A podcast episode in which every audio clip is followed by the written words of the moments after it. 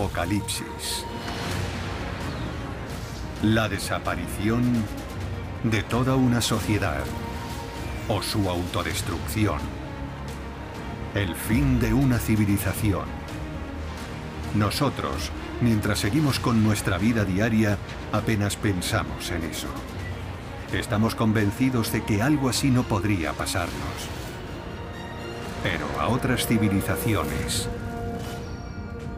les ocurrió. Apocalipsis de la Antigüedad. La Biblia. Uno de los textos más influyentes jamás escritos. Durante milenios ha dado forma a la vida de miles de millones de personas. Contiene historias de grandes civilizaciones, eventos milagrosos, mensajes divinos. Muchos las han interpretado como parábolas sobre cómo vivir su vida, pero para algunos estas narraciones son verdades históricas. De todos los eventos que relata la Biblia, uno sigue teniendo un gran impacto aún hoy en día, la destrucción de Sodoma. Según la Biblia, Sodoma era una de las cinco ciudades de la llanura, famosa por su maldad. De acuerdo con la tradición, el pecado de Sodoma fue lo que la Biblia describe como perversidad sexual, concretamente la homosexualidad. ¿Pero es esto realmente cierto? En la historia bíblica, Dios se apareció a Abraham y le contó su plan. Iba a destruir Sodoma y las ciudades de la llanura. Abraham quedó espantado por la revelación. Su sobrino Lot vivía en Sodoma. Según la Biblia, Lot y su familia eran diferentes del resto de los habitantes de Sodoma. Eran lo que llamaríamos personas justas.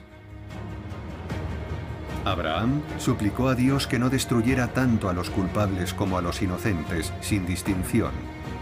Y Dios le aseguró a Abraham que perdonaría a la ciudad si conseguía encontrar en ella diez personas decentes, y para ello puso a prueba la hospitalidad de Sodoma hacia los forasteros.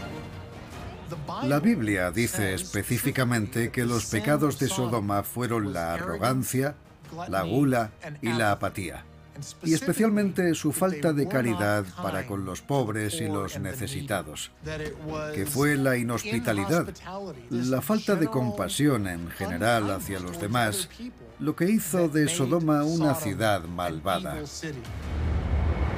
Dios envía a dos ángeles disfrazados de viajeros al encuentro de Lot, quien los acoge y los agasaja. Lot supera la prueba divina de hospitalidad, pero cuando la noticia de la llegada de los extranjeros se extiende por Sodoma, la turba se lanza sobre la casa de Lot y le exige que los entregue. Entonces todos los vecinos empiezan a golpear la puerta gritando, entréganos a esos dos hombres para que los conozcamos. Y en términos bíblicos, eso suele significar acostarse con ellos. Lot les dice, os daré a mis hijas en su lugar, son vírgenes, podéis hacer lo que queráis con ellas, pero no os entregaré a mis huéspedes. En ese momento Dios dice, no, no han superado la prueba. La ciudad está condenada. Los ángeles permiten que Lot y su familia se marchen, y una vez que se han ido, Dios destruye la ciudad con el resto de sus habitantes dentro. Debió ser algo terrorífico. Dios los destruyó con una lluvia de fuego y azufre, tan terrible que nadie pudo volver a vivir en aquella tierra. La destrucción fue tan absoluta que la ciudad quedó abandonada durante 700 años. Es un duro castigo por los supuestos pecados de la ciudad. Dios envía a estos dos ángeles a Sodoma, a las ciudades de la llanura, para poner a prueba su hospitalidad. Y no pasaron esa prueba, de modo que no es tanto una historia sobre la sexualidad como una historia sobre la hospitalidad. La hospitalidad era muy importante en el mundo antiguo. Solo después del surgimiento del cristianismo, en los primeros siglos de la era cristiana, cambió la interpretación de la historia los primeros teólogos cristianos apartaron el foco de atención de la hospitalidad para crear un cuento moral que condenaba la homosexualidad. Pero, ¿hay algo de cierto en esta historia de destrucción? Nos hemos preguntado si la ciudad de Sodoma existió en la realidad y si es posible localizar sus ruinas.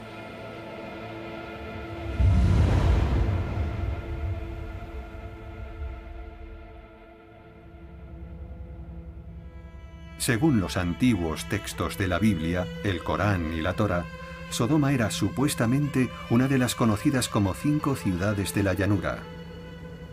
Estaban situadas en el sur de Canaán, una extensa región que abarcaba la actual Jordania, Líbano, Siria e Israel.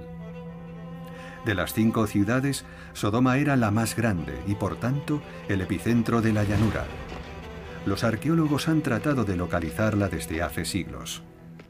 Creo que a todo el mundo le gusta una buena historia de una ciudad perdida, ya sea la Atlántida o Sodoma.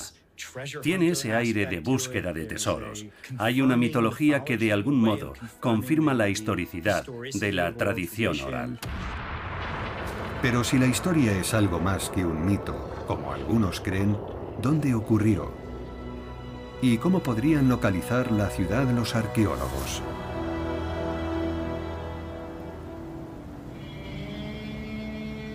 Los renombrados arqueólogos bíblicos, Thomas Schopp y Walter Rust, están excavando en Babed Dra, un antiguo yacimiento al sureste del Mar Muerto. Thomas Schopp y Walter Rust eran arqueólogos y académicos muy respetados en este campo y ambos tenían un profundo interés en la arqueología bíblica y la geografía histórica.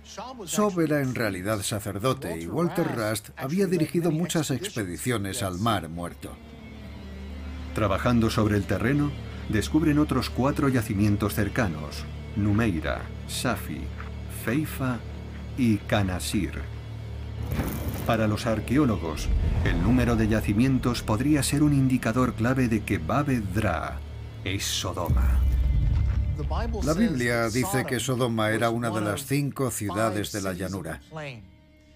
Y si se descubren otras cuatro ciudades cerca de Babedra, aumentan las probabilidades de que Babedra sea la ciudad de Sodoma. El descubrimiento de estos cinco yacimientos tan próximos unos a otros es clave.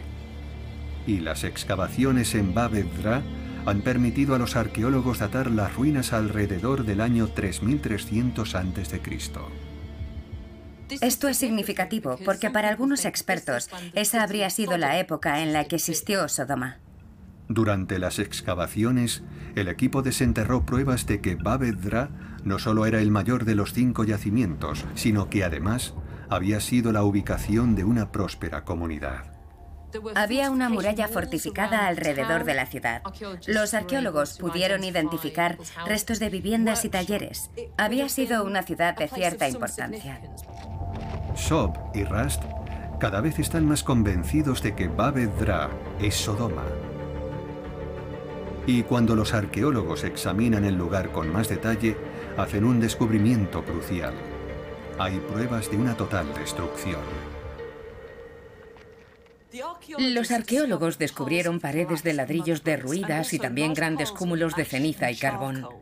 Y las murallas de la ciudad habían sido destruidas por el fuego.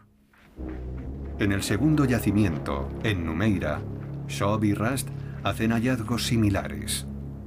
Pero lo más sorprendente es que los arqueólogos encuentran los esqueletos de varias personas. Los cuerpos estaban enterrados bajo todos aquellos escombros calcinados, así que se trataba de personas que habían sido sepultadas cuando acababan de morir o cuando aún estaban vivas. Algunos expertos creen que los hallazgos de Sob y Rast coinciden con la narración bíblica de la destrucción de Sodoma por una lluvia de fuego y azufre.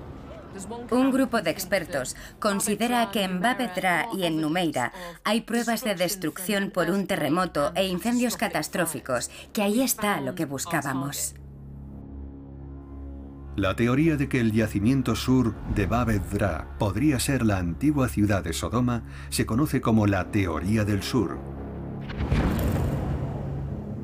Pero ¿se encontraba aquí realmente la Sodoma bíblica? A lo largo de los años han aparecido nuevas pruebas que ponen en duda esta teoría. Cuando se realizaron excavaciones en los otros tres yacimientos, los arqueólogos descubrieron que no había estructuras ocupacionales.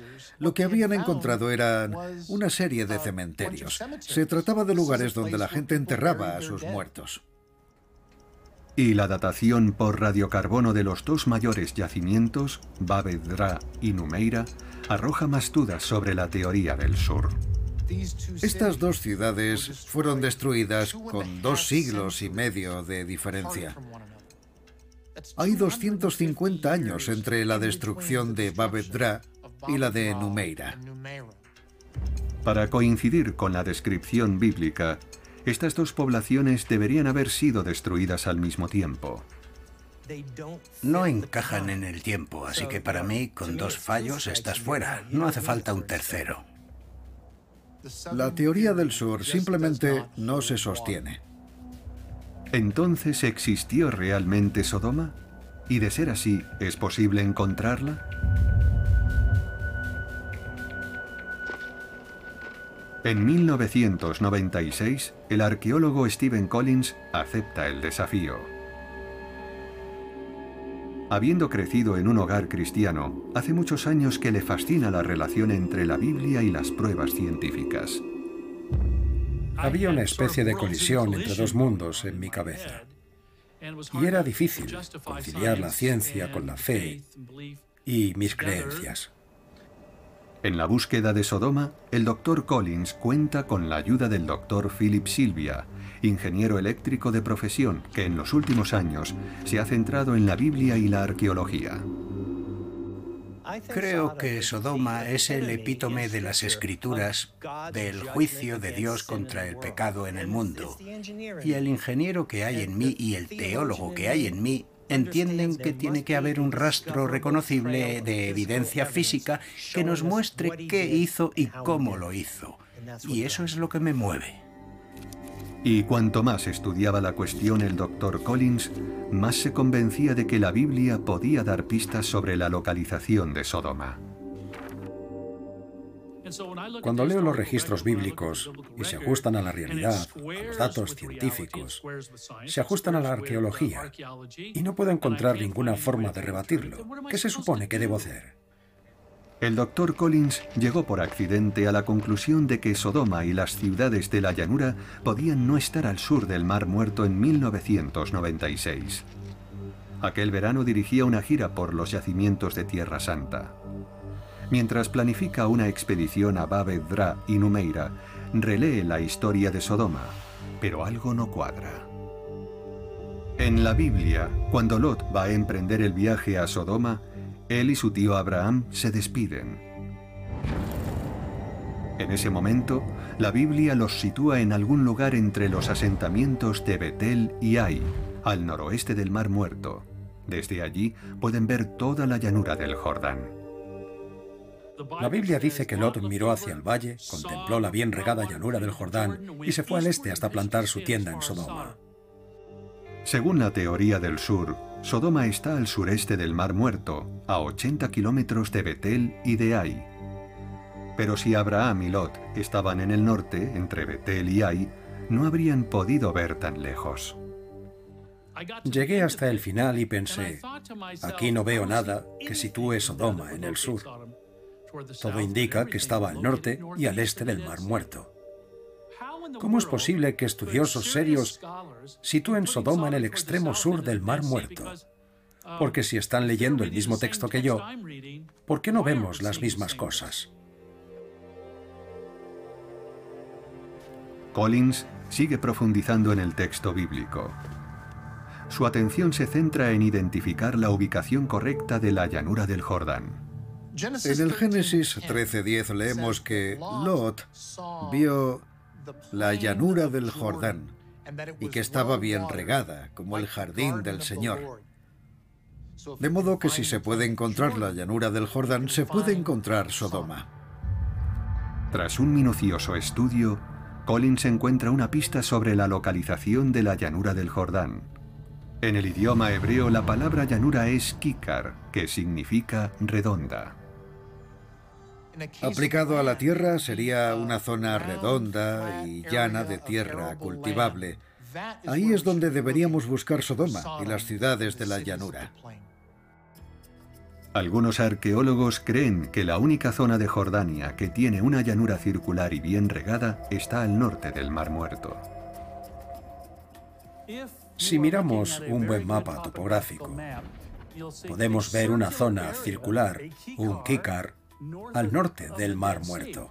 Pero para algunos, utilizar la Biblia como fuente geográfica es algo que se debe hacer con prevención. Hay que tener cuidado con el uso de los textos bíblicos. Debemos tener en cuenta que si este evento ocurrió realmente, pasaron mil años antes de que se pusiera por escrito. Y luego, desde que se escribió, ha pasado por cinco, seis, siete idiomas diferentes antes de llegar a nosotros. Así que dar demasiada importancia a una sola palabra es un poco arriesgado. Si pensamos en Sodoma y las ciudades de la llanura como la escena de un crimen, la Biblia sería solo una fuente. También tenemos restos arqueológicos y mapas antiguos, así que hay que ver cómo todas las piezas tienen que encajar para poder saber realmente lo que pasó allí. Los defensores de esta nueva teoría del norte están convencidos de que en algún lugar de esta llanura circular podrían estar los restos de la ciudad bíblica de Sodoma.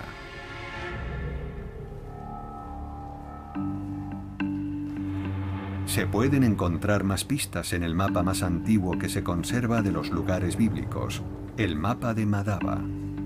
Data del siglo VI de nuestra era y se encuentra en la iglesia bizantina de San Jorge, en Madaba, Jordania. Tenemos que entender que el periodo bizantino fue el más activo en cuanto a los viajes a Tierra Santa en toda la historia. Y ese mapa estaba en el suelo de esa iglesia con la única finalidad de mostrar a la gente a dónde ir. El mapa está incompleto, pero lo más importante es que contiene un nombre clave, Zoar. Junto con Sodoma, la Biblia la menciona como una de las cinco ciudades de la llanura. Zoar es importante porque fue la única ciudad de la llanura que no fue destruida y no fue destruida, según la Biblia, porque fue la ciudad a la que escaparon Lot y su familia. En el mapa no figura Sodoma, pero sí aparece algo más al norte del Mar Muerto. Representaciones parcialmente intactas de dos ciudades. Para el Dr. Collins son los marcadores geográficos clave. Tengo la sospecha de que esas dos representaciones de ciudades que aparecen en el extremo norte del Mar Muerto son Sodoma y Gomorra. Pero si la pieza que falta en el mapa es Sodoma, ¿dónde está exactamente? En 2005, Collins y sus colegas viajan a Jordania en busca de pruebas palpables. Fue un poco decepcionante al principio, porque no conseguía encontrar ningún mapa de yacimientos arqueológicos que hubiera hecho nadie en América, en Europa o en Israel. Y eso me preocupaba. Pensaba, ¿qué voy a encontrar cuando llegue allí? Pero entonces, revisando documentos en el Centro Americano de Investigación Oriental, mientras el equipo estudia mapas y otras fuentes, encuentra un libro, Las Antigüedades del Valle del Rift del Jordán. En él hay un mapa que muestra los yacimientos antiguos de la región de Kikar, en Jordania, al noreste del Mar Muerto. El equipo se pone en marcha y comienza el proceso de eliminación con la esperanza de identificar la ubicación más probable de Sodoma. Encontramos 14 yacimientos arqueológicos importantes. Pero ahí estaba el problema, que yo solo estaba buscando cuatro o cinco lugares. Y ahora tenía 14. Algunos parecían ser demasiado pequeños o no eran del periodo correcto y los eliminamos. Tras una semana de búsqueda, solo quedaba un candidato, Tal el Hammam, un yacimiento situado a 13 kilómetros al noreste del Mar Muerto. La Biblia me indicaba que Sodoma debía haber sido la mayor ciudad de la Edad del Bronce en el lado noreste del Mar Muerto. Y tenía que ser una ciudad enorme. ¿Cómo era posible que nadie hubiera reparado en ella? ¿Por qué no aparecía en ningún mapa? Después de casi una década de investigación, Tal el Hammam es para Collins la ubicación más probable de Sodoma. caminando por la cima de Tal el Hammam. Cogí un puñado de aquella arena, la dejé escapar entre mis dedos y dije, algún día vas a decirme lo que sabes. Pero para descubrir la verdad que ocultan estas antiguas ruinas, hay que empezar a excavar. El 27 de diciembre de 2005, el equipo comienza los trabajos. Los primeros hallazgos revelan un yacimiento colosal que abarca un área de aproximadamente 60 hectáreas. Es mucho más grande que cualquier otro yacimiento de la edad de bronce de la región. Me sorprendió, creo, sobre todo el tamaño del yacimiento. Para mí fue un momento de verdadero asombro. Dado que el yacimiento es más grande de lo imaginado, Collins llama al doctor Lynn Reed Meyer, arqueólogo arquitectónico de renombre internacional, para que levante un mapa del yacimiento. Recibí una llamada telefónica del doctor Steve Collins y me dijo, ¿te gustaría venir a Jordania a ver mi nueva excavación? Creo que he encontrado Sodoma. Y yo dije, ¿Sodoma? ¿Te has vuelto loco? Eso es imposible. Y él dijo, bueno, tú ven y échale un vistazo. De acuerdo, iré a echar un vistazo. El yacimiento y la arquitectura me impresionaron mucho, así que me pareció muy interesante estudiarlo desde el punto de vista arqueológico. Durante las primeras temporadas de excavaciones, el equipo sacó a la luz muros fortificados de 5 metros de grosor y hasta 12 metros de altura. También encontraron un palacio, un templo y al menos dos plazas, así como docenas de casas y calles, todo ello del periodo de la Edad del Bronce Medio, cuando se cree que existió Sodoma. Las fortificaciones de la Edad del Bronce Medio me parecieron impresionantes. Calculamos que para construir las murallas se emplearon entre 40 y 60 millones de ladrillos de barro. Evidentemente hizo falta un gobierno muy centralizado para organizar y llevar a cabo un proyecto de esta envergadura. He trabajado en muchas excavaciones arqueológicas y nunca había visto un yacimiento tan grande. Tal el Hamán es unas seis veces más grande que la antigua ciudad de Jerusalén. Lo más importante es que el equipo descubrió por todas partes capas de ceniza de entre medio metro y dos metros de grosor, lo que demuestra que Tal el Hammam fue destruida. Y están convencidos de que fue destruida en la edad del Bronce Medio. Entre toda esa ceniza encontramos trozos de cerámica que hemos podido datar claramente en la edad del Bronce Medio. La evidencia indica que la ciudad ardió alrededor del año 1700 a.C. Y a medida que el doctor Silvia va retirando la capa de ceniza, surge la imagen de un gran evento destructivo. Entre las ruinas encuentran un gran molino manual de 180 kilos que se empleaba para moler grano. Se montaban a horcajadas sobre el molino como si se tratara de un caballo y luego hacían rodar un rodillo de arriba abajo para moler el grano. Pero para el doctor Silvia, la posición del molino de mano no tenía ningún sentido. Había volado literalmente de su pedestal y estaba caído de lado en el suelo en dirección noroeste. Al equipo le intrigaba cómo un objeto tan grande y pesado podía haber volado así. Y no era el único caso. Por todo el yacimiento descubrieron artefactos y estructuras que habían caído en la misma dirección, aparentemente empujados por una enorme fuerza. Encontramos trozos de cerámica de todo tipo, esparcidos en un radio de 7 u 8 metros por todo el suelo en dirección noreste. Así que todo se había desplazado en esa dirección. Todo lo que encontrábamos estaba revuelto, lleno de ceniza, cerámica y ladrillos de barro rotos. Todo lo que había allí apuntaba a una catástrofe. El equipo ha encontrado pruebas de una gran hecatombe que arrasó Tal el Hammam. El doctor Collins lo llama el evento destructivo del Bronce Medio. Pero, ¿qué pudo haberlo causado?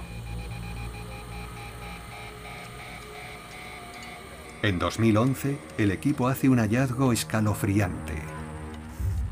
Empezamos a encontrar huesos humanos. Un pedazo de pelvis, un fragmento de rótula, parte de un fémur. En un caso solo encontramos la mitad inferior del fémur. Todo lo demás faltaba.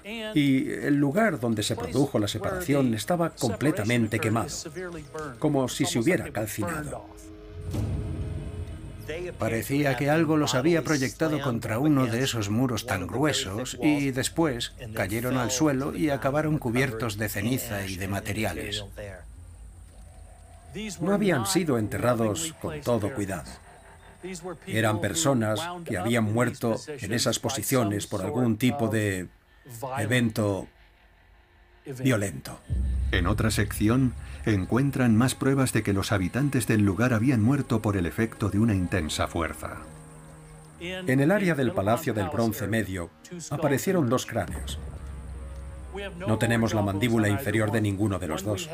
En un caso tenemos todo el cráneo, pero está aplastado. Otro tiene un trozo de pelvis junto a los fragmentos del cráneo. Están literalmente hechos pedazos. Para Collins, la ubicación de los cráneos es clave. Estamos a 8 metros de profundidad y un metro dentro de la zona de destrucción. No hay duda, ninguna duda, de que estos dos individuos, estos dos fragmentos de cráneo, fueron víctimas del evento de destrucción del Bronce Medio. El cuerpo no está diseñado para resistir ese tipo de fuerzas y es a la vez impactante y traumatizante. Pero por otro lado, como ingeniero y científico, es absolutamente fascinante. El equipo cree que está cerca de descubrir qué destruyó esta ciudad, pero por ahora no hay nada concluyente que indique que esto podría ser la Sodoma bíblica. Pero cuanto más excavan, más evidente resulta que se trata de un yacimiento monumental.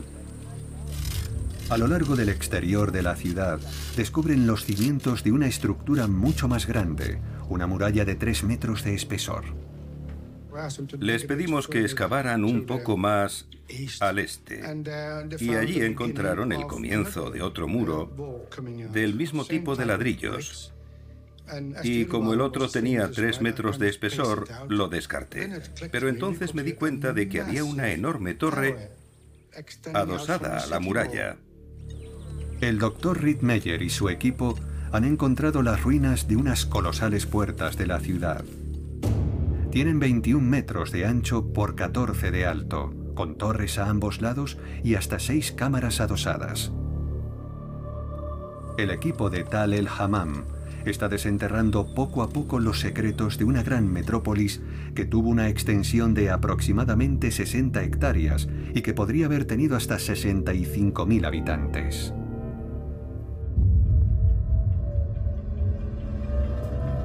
Tenía todas las características de un gran centro urbano, con sus palacios, sus templos, sus zonas residenciales, sus calles, sus grandes fortificaciones, sus ciudades satélites, sus grandes áreas agrícolas que podían explotar para su sustento. Lo tenía todo para ser una gran ciudad. Y esto es lo que la Biblia describe y lo que la arqueología confirma se ajusta a las pistas geográficas en cuanto a la ubicación, se ajusta al marco temporal en cuanto a su historia de ocupación. Personalmente no veo a qué otra conclusión se puede llegar. Pero si quieren convencer a la comunidad científica de que Tal el Hammam es la Sodoma bíblica, su trabajo está lejos de terminar. Tengo que decir que el yacimiento es muy interesante. Lo que me parece problemático es su interpretación. Aún hace falta mucho trabajo, entender el yacimiento, su contexto y su importancia, pero también qué lo destruyó. Está por ver si tal el Hammam es o no Sodoma. Pero lo que está claro a partir de estos hallazgos es que alguna vez existió una gran y próspera civilización en esta zona. La ciudad de Tal el Hammam tiene una distribución muy definida. Hay una ciudad baja y una ciudad alta. La ciudad baja donde vivía la gente común y la alta que tenía su propio sistema de defensa. Era una zona totalmente aislada donde estaba el palacio del rey y donde vivían los funcionarios. Los objetos descubiertos en todo Tal el Hammam han ayudado a descifrar cómo vivía la gente en aquel tiempo. La mayoría de las casas eran de ladrillos de adobe y a menudo eran viviendas multigeneracionales, por lo que tienen bastantes habitaciones construidas alrededor de un patio central. En el patio había un tejadillo bajo el cual se horneaba el pan, donde se asaban los pollos o cualquier otra cosa, y donde las mujeres solían moler el grano. Todo eso tenía lugar en ese patio. Era el centro de la vida de la casa. Es decir, tenemos una ciudad que dura 3.000 años, sin interrupción, y parece que funciona como una máquina bien engrasada. Pero según las evidencias, en algún momento alrededor del año 1700 a.C., durante la Edad del Bronce Medio, la ciudad de Tal el Hammam fue violentamente destruida. ¿Cuál fue la causa de su catastrófica desaparición? ¿Podría la respuesta aclarar de algún modo si esta es la ciudad bíblica del pecado? En el yacimiento, los arqueólogos han encontrado restos de paredes y suelos calcinados, enterrados bajo montones de ceniza, fragmentos de cerámica quemados y restos carbonizados de humanos aparentemente aniquilados por alguna fuerza descomunal. Para ellos, las pruebas coinciden con el relato bíblico de la destrucción de Sodoma por el fuego y el azufre. Pero ¿qué pudo causarla? Si observamos las evidencias de Tal el Hammam, es razonable preguntarse si todo esto pudo ser consecuencia de un gran evento volcánico. ¿Fue Tal el Hammam destruido por un volcán? En las últimas décadas, los expertos han encontrado restos de un antiguo flujo de lava volcánica en las colinas que se alzan al noreste del Mar Muerto. Y una sexta parte de Jordania está cubierta de lava solidificada conocida como basalto. Hay muchísima roca basáltica alrededor de esa parte del Mar Muerto. Se trata de una zona muy activa geológicamente. Ha tenido volcanes durante gran parte de su historia. Pero hay un problema con esta teoría. No hay ningún volcán cerca del yacimiento de Tal el Hammam. Para que haya actividad volcánica no es necesario que haya una montaña volcánica cónica que escupa lava, ni siquiera un volcán inactivo. Lo que se necesita es una fuente de calor debajo de la superficie con roca fundida y se necesitan vías hacia la superficie por las que pueda salir ese calor. Es lo que llamamos un sistema volcánico. Puede haber sistemas volcánicos no invisibles, pero sí difíciles de detectar. A pesar de la evidencia de un antiguo flujo de lava en la región, muchos rechazan la idea de que fuera esa la causa de la destrucción de la ciudad. Simplemente no hay suficiente material. Se necesita una cantidad realmente significativa de ceniza para provocar el abandono de una ciudad. Y por lo que podemos ver, no parece que fuera suficiente. Pero hay otro evento natural que sí podría ser el culpable. Ahora bien, si alguien me dijera, vale, tenemos una ciudad en ruinas, obviamente los edificios se han derrumbado y hay claras evidencias de que hubo fuego. Probablemente yo habría dicho, ¿sabes qué? Todo eso me suena a que pudo ser un terremoto. Lo que ocurre con las placas tectónicas durante un terremoto es que hay dos placas que se mueven, pero sus bordes se atascan, se rozan, hay fricción y la tensión se acumula. Y se sigue acumulando hasta que en algún momento no puede soportar más y entonces se desplaza. Y eso genera gran cantidad de energía y calor por fricción y ruido, todo lo cual genera las ondas sísmicas. Eso es en esencia un terremoto. ¿Podría un terremoto haber provocado que el suelo se desplazara drásticamente causando el colapso de Tal el Hammam? Cuando la falla se mueve, puede moverse verticalmente, horizontalmente o una combinación de los dos. Y en el Mar Muerto, en el Valle del Rif, tiende a ser una combinación de ambos. Eso fue lo que sacudió los edificios, hizo que se derrumbaran y desencadenó el fuego. Empezaron a arder los tejados y se quemó la ciudad. Y eso fue lo que sucedió. Pero para el equipo de Tal el Hammam, La evidencia que han encontrado en el yacimiento parece indicar que un terremoto no pudo ser el culpable. Cuando se produce un terremoto, el suelo se mueve de un lado a otro, pero estamos en una zona de deslizamiento norte-sur, en la región de Tal el Hamán. Por lo tanto, cuando se producen terremotos allí, las cosas tienden a moverse de norte a sur, por lo que los muros tienden a caer en ambas direcciones. Pero toda la evidencia material que estamos encontrando se ha derrumbado hacia el noroeste y solamente hacia el noroeste todo en la misma dirección. Providencialmente, el equipo hace otro descubrimiento que parece indicar que el lugar permaneció deshabitado aproximadamente 700 años, durante el periodo de la Edad del Bronce tardío. En esta región, una de las formas más habituales de medir el tiempo es a través de los restos de cerámica. Y en la región simplemente no hay cerámica que cubra todo el periodo del bronce tardío. Prácticamente no hay nada. Y la segunda cosa que nos preguntamos es si hay algo de arquitectura. Aquí hubo un único edificio que duró poco y que creemos que fue una especie de puesto de pesaje durante ese periodo, que duró tal vez una década o dos. Así que si hacemos caso a la cerámica y la arquitectura, aquí no había nadie. Simplemente emigraron el equipo ha encontrado los restos de una próspera ciudad de la Edad del Bronce Medio que fue destruida por un suceso violento, seguido de un periodo de 700 años durante el cual el lugar permaneció en gran medida abandonado. Para ellos, la ubicación de Tal el Hammam y su escala indican que podría ser Sodoma. Sin embargo, aún están lejos de poder explicar la causa de su catastrófica desaparición. Pero en 2011, Mientras excavan una sección de la ciudad alta, el equipo del Dr. Collins hace un descubrimiento extraordinario. Los excavadores de aquella sección me llamaron y me dijeron, tiene que venir a ver esto. Habían encontrado un trozo de cerámica en un estrato de la edad del bronce medio. Había miles esparcidos por todo el yacimiento, pero este era diferente.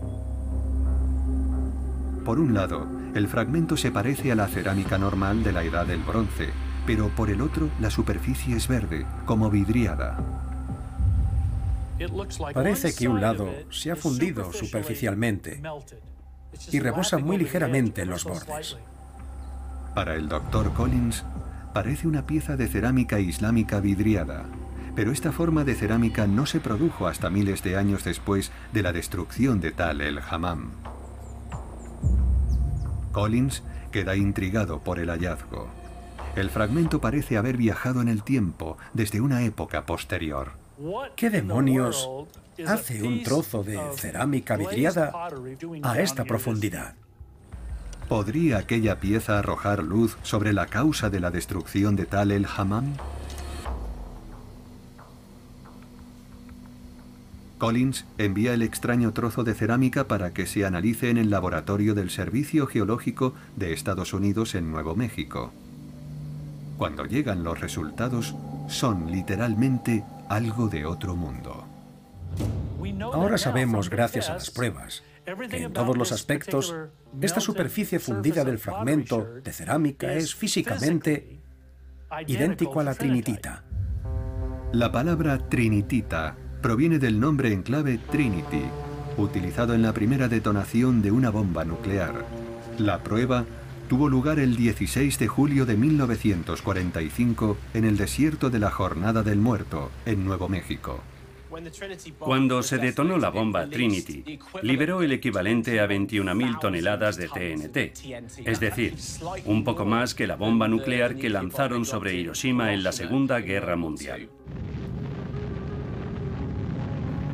Después de la explosión, los científicos observaron la aparición de una extraña sustancia en grandes superficies del desierto.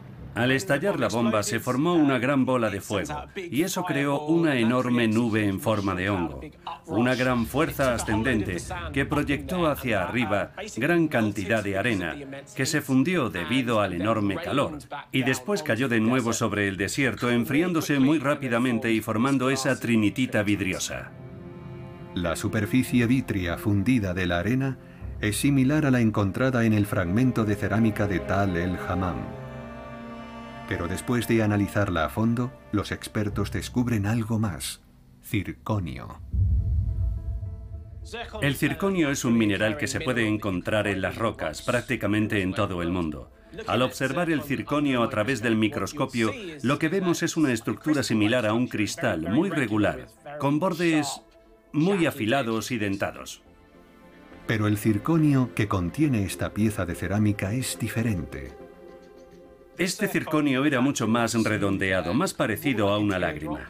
Los expertos han determinado que el circonio que contiene este fragmento debió verse sometido a un proceso muy extremo para adoptar una forma tan extraña. Todo parece indicar que este circonio se calentó a una temperatura muy elevada hasta el punto de llegar a fundirse y luego se enfrió muy rápidamente. Porque de lo contrario, tendría el aspecto normal del circonio, que normalmente puede tardar miles de años en enfriarse. El fragmento debió verse sometido a un calor extremo para haberse fundido de esta manera. Normalmente el fuego alcanza entre 600 y 2000 grados centígrados, pero para que el circonio se funda, estamos hablando de al menos 4000 grados centígrados. Eso es más del doble de los fuegos más intensos. La superficie del Sol está a unos 4000 grados, así que estamos hablando de temperaturas equivalentes a la de la superficie del Sol. Y a medida que avanza la excavación, el equipo descubre más y más piezas de cerámica quemada por un calor extremo. En todos los lugares donde hemos excavado, hemos encontrado indicadores de este evento de calor extremo. En todas partes aparecen estos fragmentos. ¿Qué podría haber provocado algo así? A partir de los restos de este yacimiento, sabemos que debió haber temperaturas increíbles, mucho más altas que las de un fuego normal, que crearon una sustancia muy similar a la trinitita.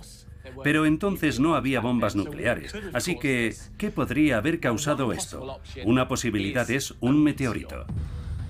Pero en este yacimiento no hay un cráter en el suelo que podamos señalar y decir, ajá, aquí está la prueba concluyente de que tenemos algún tipo de cuerpo astral que impactó aquí. No hay nada de eso. Pero no es necesario que un meteorito impacte en la Tierra para que se desate su poder destructivo algo que puede generar una fuerza increíblemente potente, así como una deflagración de alta intensidad, es un fenómeno cósmico poco común, la explosión aérea de un meteorito. Una explosión aérea puede ocurrir cuando un meteorito, al entrar en la atmósfera terrestre, estalla en el aire antes de tocar el suelo. Los daños producidos a nivel del suelo por la explosión pueden ser devastadores. Primero tenemos una roca muy caliente, el meteorito que está en el aire y que está irradiando un calor con un gran poder incendiario. Pero cuando estalla se genera una gran onda expansiva, que también puede transmitir esa temperatura, por lo que se puede sentir la ola de calor.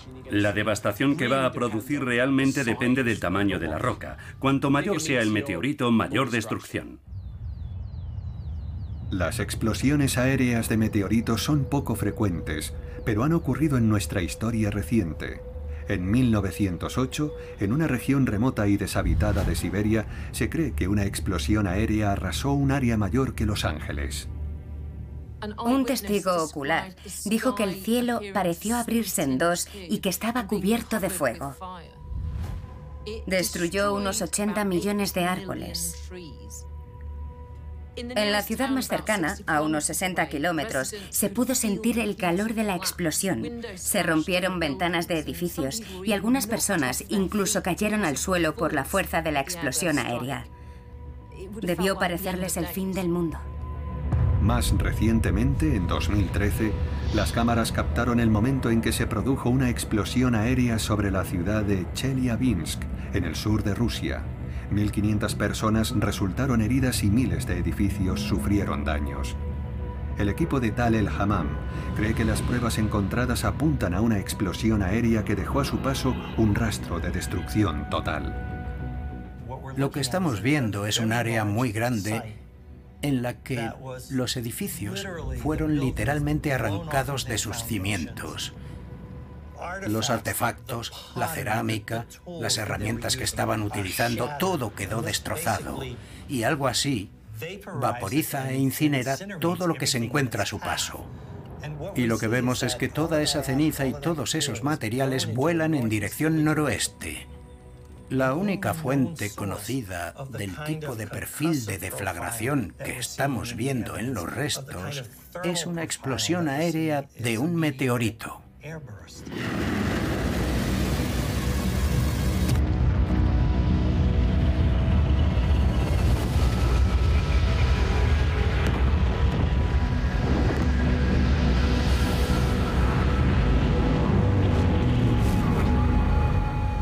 cuanto al periodo de 700 años durante los que Tal el Hammam estuvo deshabitado, el doctor Silvia cree que fue el resultado directo de la explosión aérea que se habría producido sobre el Mar Muerto a solo 13 kilómetros de distancia. Si se produce una explosión aérea sobre el agua, se va a generar un efecto de tsunami y una gran ola va a barrer el paisaje. Así que tenemos una enorme cantidad de agua salada del mar muerto supercaliente que avanza a gran velocidad impulsada por la onda expansiva. Creo que lo que mejor explica ese periodo de abandono de 700 años es el envenenamiento del suelo por el agua del mar muerto que dejó una elevada concentración de sal. Es posible que el alto contenido de sal del mar muerto dejara la tierra baldía durante varios siglos. Habría sido imposible cultivar ningún tipo de cereal. Y si no se pueden cultivar cereales, no se puede dar de comer al ganado ni alimentar a la gente. Simplemente es imposible mantener a una población allí. Los datos están claros, el análisis está claro.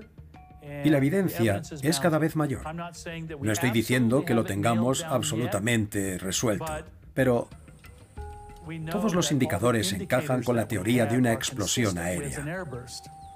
Para los arqueólogos, la destrucción de Tal el Hammam por la explosión aérea de un meteorito explicaría la destrucción bíblica de Sodoma. Llovió del cielo fuego y azufre, destruyendo la ciudad y a su gente, y dejando la región entera inhabitable. Pero esta explicación no convence a todos. Un evento meteorítico es muy raro. Ocurren, pero son muy raros. Creo que antes de sacar conclusiones apresuradas y de empezar a aventurar algo así, se necesitan más pruebas. Y creo que en realidad un evento de ese tipo habría tenido una huella mucho más profunda en el registro ambiental. Y eso habría que investigarlo. Desde 2005, el Dr. Collins y su equipo han estado excavando en Tal el Hammam. Han hecho un hallazgo realmente sorprendente. Los restos de una próspera metrópolis al noreste del Mar Muerto, que según ellos coincide con la descripción bíblica de Sodoma. Y lo que es más importante, para Collins, el descubrimiento y el análisis de la devastación de Tal el Hammam explican claramente el relato bíblico de su destrucción. La gente me pregunta a menudo hasta qué punto estoy seguro de que Tal el Hammam es Sodoma. Para mí está muy claro que no hay otra posibilidad. Está en el lugar correcto. El marco temporal coincide.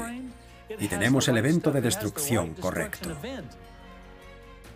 Cuando Steve Collins me pidió por primera vez que viniera a la excavación y me dijo que creía que esto podía ser Sodoma, yo era muy escéptico.